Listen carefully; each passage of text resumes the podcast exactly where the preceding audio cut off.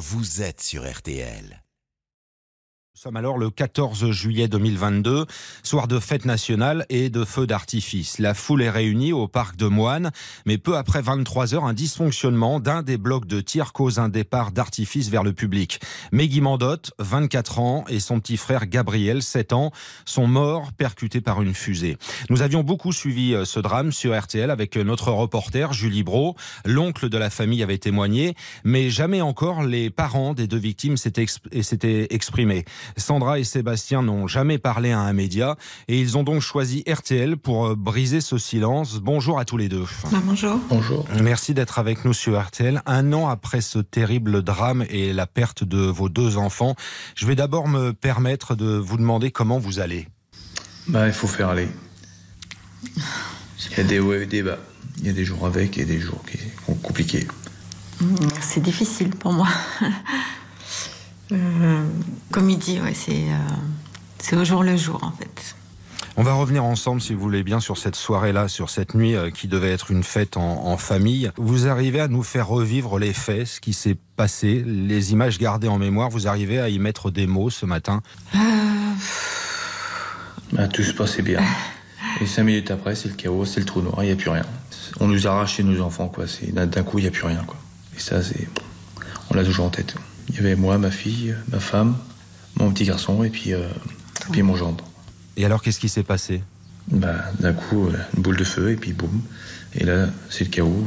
Il courait partout, criait. Et puis, euh, bah, on n'a plus, plus personne. Voilà. Et on voit les images, toujours. Sandra, vous étiez positionnée où en famille pour suivre ce feu d'artifice? Euh, on était euh, à l'entrée du parc, mais pas côté euh, spectateur. On était de l'autre côté, puisqu'il y avait trop de monde. On s'est dit, on va aller du côté où il y a moins de monde, parce qu'on est des gens qui aiment pas trop la foule. Donc, on était se mettre de ce côté-là. Il y avait déjà des gens de placés. Donc, on s'est dit, voilà. Puis, il y avait rien qui interdisait l'accès. Donc, donc, nous y sommes allés. On s'est installé, quoi. je sais pas, on s'est déplacé deux fois, je crois on s'est installé une fois, on, a, on est revenu, euh, on s'est reculé, et puis bah voilà, c'était passé. Bah, on n'aurait pas dû être là de toute façon. Quand vous dites que vous auriez pas dû être là, ça, veut dire quoi? C'est-à-dire que c'était un endroit qui n'aurait bah, pas dû être ouvert vu après. Oui, bah là, c'est ça, tu aurais dû dire, mais parce que la, zone de sécurité, apparemment, euh, on avait, personne ne devait être ici, de toute façon, ça devait être barré, de toute façon. C'est trop, trop près, quoi.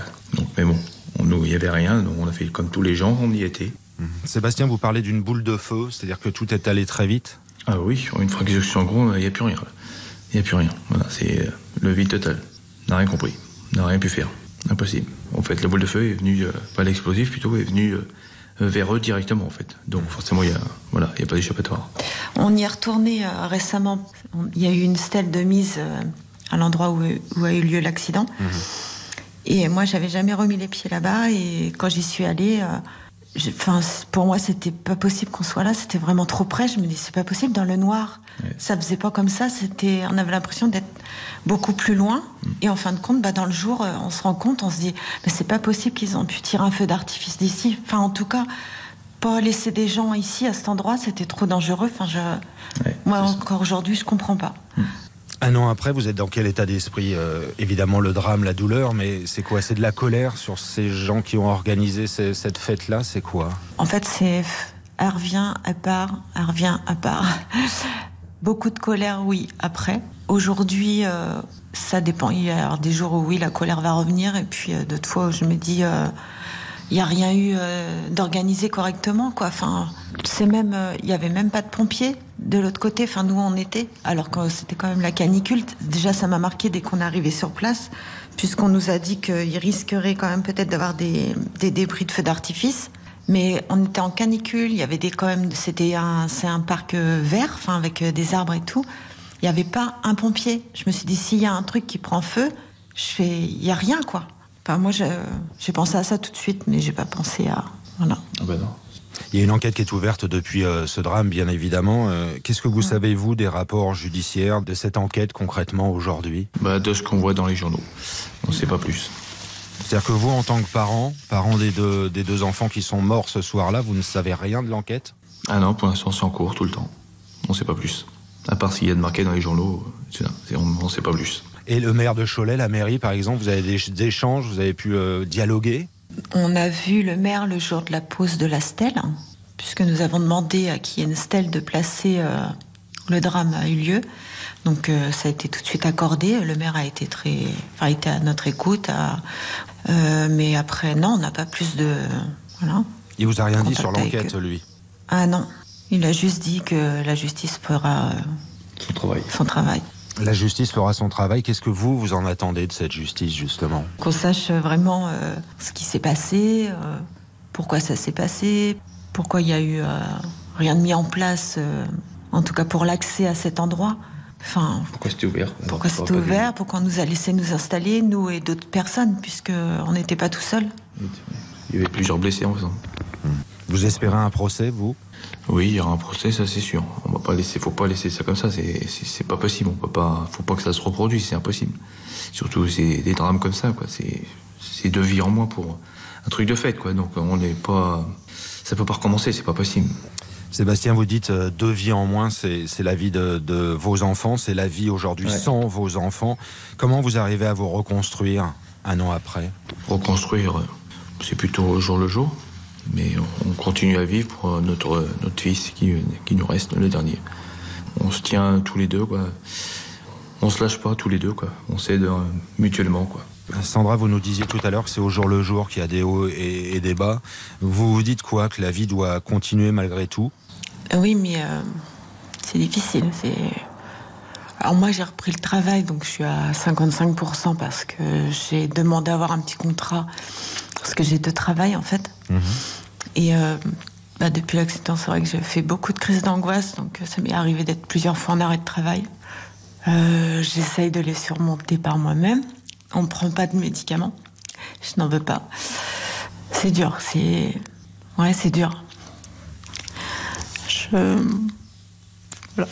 Quelles sont les images qui vous reviennent lorsque vous parlez ce matin? Le visage de mes enfants.